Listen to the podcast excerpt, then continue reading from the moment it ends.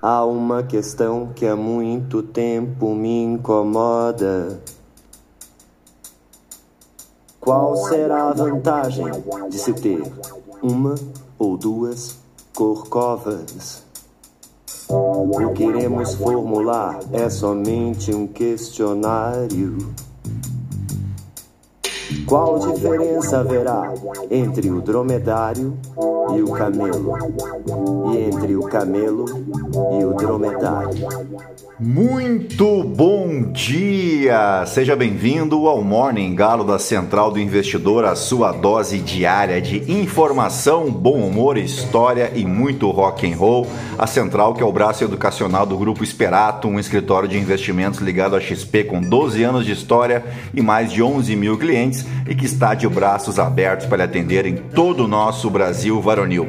Acesse aí experatoinvestimentos.com.br ou acesse o link na descrição deste episódio e agende uma conversa conosco se você precisa de um auxílio com os seus investimentos. O meu código de assessor lá na XP é o 36194 e claro que será um enorme prazer cuidar da tua carteira de investimentos. Eu sou o Felipe Teixeira e ao som de um clássico do Titãs, do álbum O Blask Oblong, álbum lendário dos anos 90 aí, quando o Titãs ainda estava com a sua formação original, né, com Arnaldo Antunes e tudo mais. Ah, nós vamos destacar o que de mais importante deve movimentar o mercado financeiro nesta quarta-feira, 7 de junho. Faltam 207 dias para acabar o ano, é véspera de feriado de Corpus Christi e 14 dias para o início do inverno. De nós humanos, bípedes, só se anda de dromedário no deserto do Saara. Mas quem já viu aonde dorme o camelo? Lá na Guanabara. O camelo é o pão de açúcar com a urca vistos em relevo. Mas o dromedário é o corcovado, só o Cristo é que não pode vê-lo. Muito bem, são 6 horas e 26 minutos. 18 graus aqui em Itapema e aqui no Brasil comemora-se hoje o Dia Nacional da Liberdade de Imprensa. Também se comemora hoje o Dia Nacional dos Catadores de Material Reciclável para desalento, desespero de Boris Casoy, né? Que no dia 31 do 12 de 2009, faz tempo, hein? Mas aí eu não esqueço, pois o Boris Casoy, ao ver uma reportagem onde dois garis desejavam através dessa reportagem um feliz ano novo, o Boris Casoy fez um comentário sem saber que estava no ar, é claro, né? Que foi o seguinte: abre aspas, que merda. Dois lixeiros desejando felicidade do alto das suas vassouras, o mais baixo na escala do trabalho. Legal, né? E depois de tudo isso, tu imagina o que aconteceu. O Boris Casoy disse que ele foi mal interpretado, que foi apenas uma piada de mau gosto e a vida seguiu normalmente para ele, que hoje, inclusive, é um comentarista e defensor da moral e dos bons costumes em rede nacional. Mas vamos adiante, um feliz dia dos catadores de material reciclável. Aqui no Brasil também é Dia Nacional da Síndrome de Tourette ou Síndrome de Tourette que é um distúrbio neurológico caracterizado por aqueles tiques, né, que podem ser motores ou tiques vocais, né, e que podem variar também em intensidade, frequência e duração. Os tiques motores são movimentos súbitos e repetitivos, como piscar os olhos, encolher os ombros ou fazer caretas, enquanto os tiques vocais são sons ou palavras emitidas involuntariamente, como tossir, pigarrear ou repetir palavras. A síndrome geralmente começa na infância e pode persistir ao longo da vida, mas os sintomas podem variar em intensidade e frequência ao longo do tempo. Além dos tiques, algumas pessoas com essa síndrome podem apresentar outros sintomas, como impulsos involuntários, dificuldades de concentração e problemas de comportamento. O tratamento envolve uma abordagem multidisciplinar que inclui medicamentos, terapia comportamental e suporte psicossocial. E agora sim, depois de embevecer vocês com tanto conhecimento, vamos direto ao que interessa. Mas antes disso, se você puder curtir a gente aí no coraçãozinho, clicar ali para avaliar a gente com as cinco estrelas e indicar o nosso podcast para um amigo ou uma amiga, nos ajuda bastante a seguir produzindo esse conteúdo e você se soma aí aos mais de 1.500 ouvintes diários que não se misturam com a gentalha. E é isso aí, turma. Ao som de, deixa eu ver aqui que eu boto para vocês aqui agora. Vamos de Led Zeppelin. Vamos operar.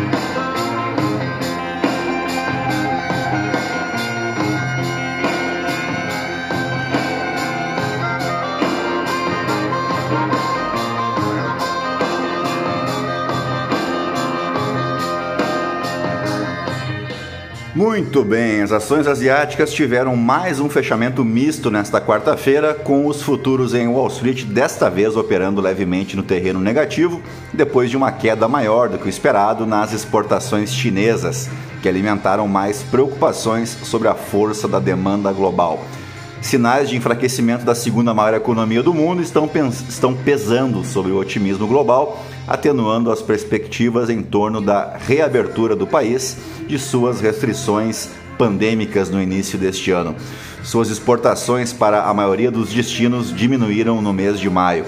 O Stocks Europe 600, isso lá na Europa, né, uh, opera em queda, mesma direção do FTSE em Londres, que opera no terreno negativo depois da divulgação de que os preços das casas no Reino Unido registraram seu primeiro declínio anual desde 2012. Os rendimentos dos títulos do Tesouro americano subiram ligeiramente depois que um anúncio de leilão de títulos do Tesouro pesou sobre os títulos de curto prazo nos Estados Unidos nesta terça-feira. Uma rotação para as ações financeiras na terça-feira sugeriu que a amplitude do rally recente do S&P 500 pode se estender além do setor de tecnologia. Enquanto um declínio na Apple prejudicou os ganhos, o índice de referência ainda assim subiu 0,2%. Por aqui, o deputado Agnaldo Ribeiro, relator da reforma tributária na Câmara dos Deputados, anunciou que a votação da proposta no plenário está prevista para as primeiras semanas de julho. Ribeiro informou aos parlamentares que pretende apresentar o texto a ser votado dentro de 10 dias. Durante a leitura do relatório do grupo de trabalho, realizado nesta terça-feira, que apresentou as diretrizes para a proposta a ser elaborada por Ribeiro, o relator destacou que a mudança na tributação do consumo não resultará em aumento da carga tributária. Ele ressaltou a importância de buscar um equilíbrio que promova a simplificação e a justiça social sem sobrecarregar os contribuintes. A previsão de votação da reforma tributária traz expectativas sobre as mudanças no sistema tributário brasileiro, visando a redução de complexidades e distorções, além de promover maior eficiência e competitividade para a economia do país. A proposta busca encontrar alternativas para tornar a tributação mais justa e adequada à realidade econômica, sem aumentar a carga de impostos sobre os contribuintes. Veremos, né? Dito isso, vamos às principais manchetes dos portais de notícia no Brasil e no mundo, ainda ao som de Led Zeppelin.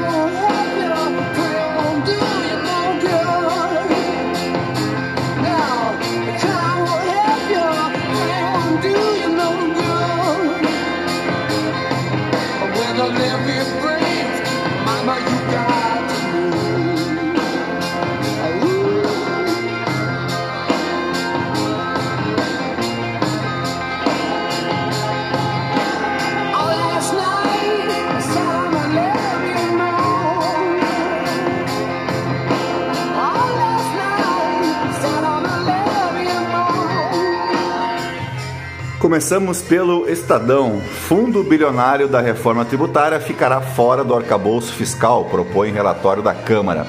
Lanchas e jatinhos devem passar a pagar IPVA, propõe texto da reforma tributária. Relatório expõe consenso para a melhoria de um sistema tributário disfuncional. Leia análise. Mendonça de Barros, programa é sem efeito e só antecipa a compra de carros mais baratos. Hyundai, Renault e GM vão suspender produção de veículos apesar de descontos do governo. Carro popular vai derrubar preço dos usados. Entenda-se a hora de trocar. Depois de descondenar Lula, agora os ministros do Supremo desdenunciam Arthur Lira, a coluna do Marcelo Godoy. Deltan faz última aparição na Câmara com plenário vazio e isolado. Ex-procurador da Lava Jato é acolhido apenas por colegas bolsonaristas faz live durante discurso e diz que sistema corrupto reocupa posições de poder. Mesa diretora da Câmara confirma a cassação de Deltan, que vira agora ex-deputado. Biadade enfrenta o número 7 do mundo em busca de mais um feito histórico no tênis brasileiro. Uh, Papa Francisco vai passar por cirurgia de emergência por risco de obstrução intestinal. Placar do arcabouço fiscal: 29 senadores dizem votar a favor. Texto precisa de 41 votos. Uh, ah, STF ignora a pressão do Congresso e mantém marco temporal de terras indígenas na pauta. Ministros retomam nesta quarta-feira julgamento histórico que vai impactar demarcações. Guerra da Ucrânia evoca o dia D contra o nazismo. Leia análise de Paul Krugman. Uh, vamos para a Folha de São Paulo. Polícia Federal quebra sigilo de celular de assessor de Lira e encontra grupo sobre kit robótica. Luciano Cavalcante, cuja exoneração foi publicada na segunda, é suspeito de ter recebido dinheiro em hotel. Estradas de São Paulo devem receber 2,8 milhões de veículos. Veja os piores horários para viajar. O destino das terras indígenas nas mãos do Supremo. Papa Francisco vai passar por cirurgia, anuncia Vaticano. Alcolumbre trata com Lula sobre sabatina de Zanin e negocia nomeações. Plano Lula 3 de arrecadar mais imposto deve dar mais certo do que se imagina. É a coluna do Vinícius Torres Freire. Homem negro é amarrado pelos pés e mãos e carregado por policiais em São Paulo. PM diz que caso será investigado e que afastou envolvidos preso é acusado de furto.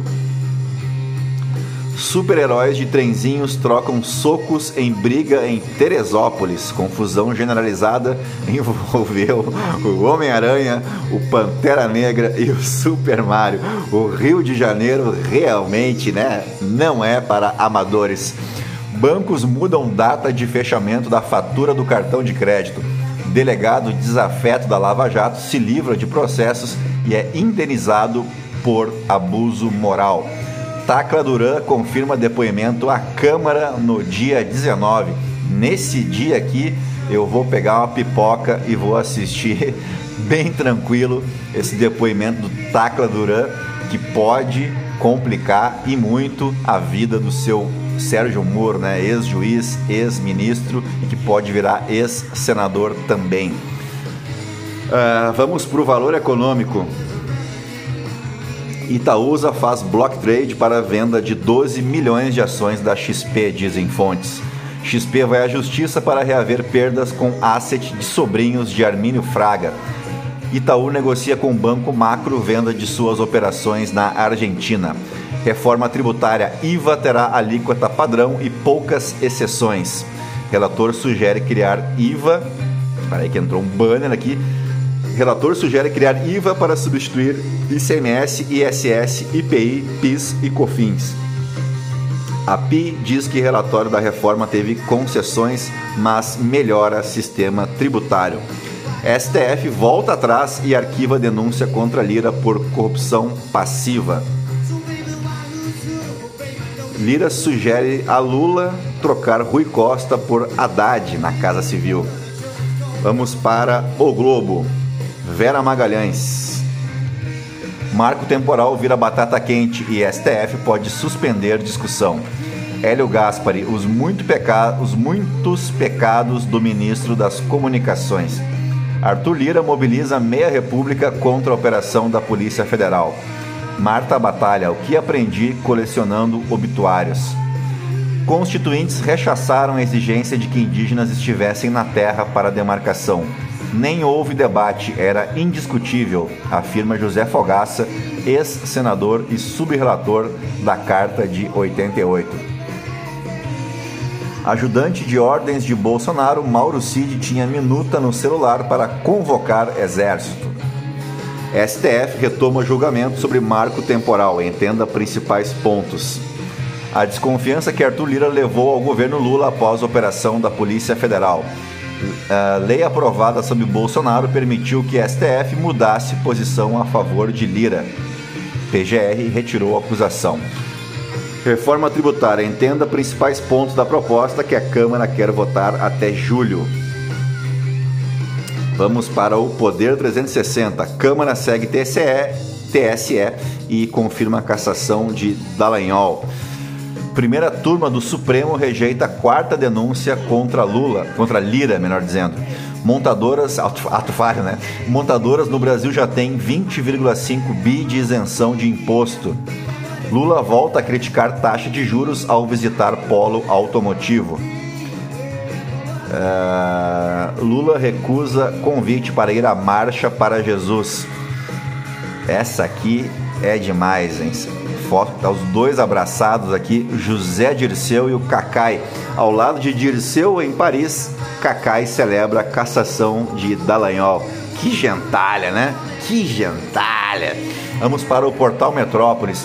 STF julga marco temporal após Câmara avançar sobre o tema. Exclusivo: Homem da mala do MEC entregou pacotes a deputado federal do Distrito Federal e a subordinado de Pazuello. Que beleza, né? Mesmo com o feriado, Lira inclui Minha Casa Minha Vida na pauta da Câmara. Vídeo: suspeito de furtar bombons é amarrado pelos pés e arrastado por PMs. André Mendonça e Nunes Marques entram em campo para ajudar Zanin, é a coluna do Igor Gadelha. Tchau, querido, ou As Voltas que o Mundo Dá, é a coluna do Ricardo Noblar. Revogação da lei de alienação parental ganha força no Senado. Vamos aí para o The New York Times agora. Explosão interna provavelmente rompeu barragem na Ucrânia, dizem especialistas. Vamos para o The Washington Post. Rússia e Ucrânia trocam culpa pela destruição da barragem e usina de Kakovka. No Financial Times, Deixa eu tentar mais uma vez aqui. Unidade de empréstimo de 1 trilhão de dólares do Tesouro dos Estados Unidos deve colocar os bancos sob pressão. Vamos para os aniversariantes do dia, porque o 7 de junho marca o aniversário de dois campeões do mundo e dois capitães da seleção brasileira. O primeiro é o já falecido Bellini, que nasceu em um 7 de junho de 1930 e foi o nosso capitão da seleção na conquista do primeiro título mundial, tu sabe, né, lá em 1958, naquela goleada contra a Suécia, 5 a 2, aquele golaço do Pelé, dando o balãozinho, né, o chapéu dentro do zagueiro. E o Bellini é o nono zagueiro com mais jogos pela seleção brasileira, com 51 jogos. Ele atuou como zagueiro, jogou na Itaperiense e depois na São Joanense de 49 a 51. Depois ele jogou no Vasco de 52 a 61 e no São Paulo de 62 a 67, encerrando a carreira no Atlético Paranaense entre os anos de 68 e 1969. Outro aniversariante do dia é Marcos Evangelista de Moraes, que nasceu em um 7 de junho de 1970 e que é mais conhecido por todos aí como Cafu, né? O Cafuringa, um dos maiores laterais direitos da história do futebol ele que é recordista de jogos pela seleção brasileira com 142 partidas. Ele fez parte das equipes vencedoras das Copas do Mundo de 94 e 2002. Pouca gente lembra, né, que ele foi reserva do Jorginho em 94, em 2002 foi titular em todos os jogos e além das Copas que ele disputou em 98 e 2006, um homem de quatro Copas, então, sem contar toda a carreira brilhante e vitoriosa, primeiramente no São Paulo, no Milan, na Roma, etc, etc, etc. E para fechar, outro aniversariante já falecido, Prince Roger, Rogers Nelson, ou simplesmente Prince. Ele nasceu em 7 de junho de 1958. Ele foi músico, cantor, compositor, multi-instrumentista e um guitarrista de mão cheia, né? Também foi produtor, ator e dançarino. Ele lançou 39 discos em vida e sua música misturou diversos ritmos aí como o funk, o rhythm and blues, o soul, o jazz, o rock, o pop e o hip hop. No fato histórico de hoje, Começamos pelo ano de 1494, quando Portugal e Espanha assinavam o Tratado de Tordesilhas, dividindo entre si o Novo Mundo. Isso você deve estudar lá na terceira série do ensino fundamental, né? Mas vamos relembrar: o Tratado de Tordesilhas foi assinado então em 1494 por Portugal e Espanha com a intervenção papal para dividir as terras descobertas, entre aspas, e a serem descobertas, também entre aspas, fora da Europa. O tratado estabeleceu uma linha imaginária a cerca de 370 léguas a oeste das ilhas de Cabo Verde, dividindo o mundo em duas áreas de influência: a espanhola, que ficava a oeste desta linha, e a portuguesa, que ficava a leste. O objetivo principal do tratado era evitar conflitos entre as duas potências que buscavam explorar as novas terras descobertas durante a chamada Era dos Descobrimentos. O Tratado de Tordesilhas teve uma importância significativa na história das navegações e da expansão marítima, porque estabeleceu uma divisão do Novo Mundo que permitiu a Portugal e Espanha reivindicarem vastos territórios da América, África e Ásia essa divisão teve um impacto duradouro na formação dos impérios coloniais, coloniais dessas duas nações. O tratado também influenciou a posterior divisão das terras colonizadas pelos países europeus, mesmo após sua validade jurídica ser questionada por outras potências coloniais. Embora o tratado tenha sido uma tentativa de evitar conflitos entre Portugal e Espanha, não conseguiu resolver todas as disputas territoriais.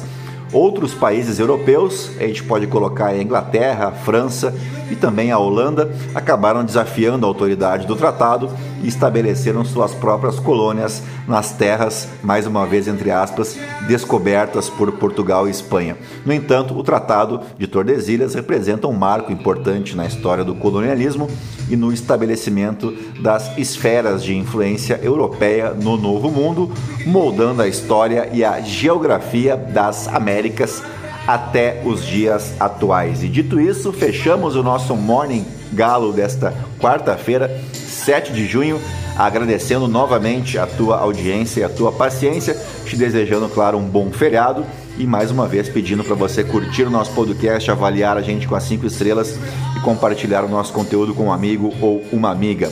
Tá bom? Um bom feriado para vocês. Eu volto na sexta-feira, tá? E aí sextou, né? Vamos uh, dar uma descansada amanhã e aí voltamos na sexta, tá bom? Um grande abraço a todos, um bom feriado. Fiquem aí na companhia de Inexas e eu volto sexta. Tchau, fui!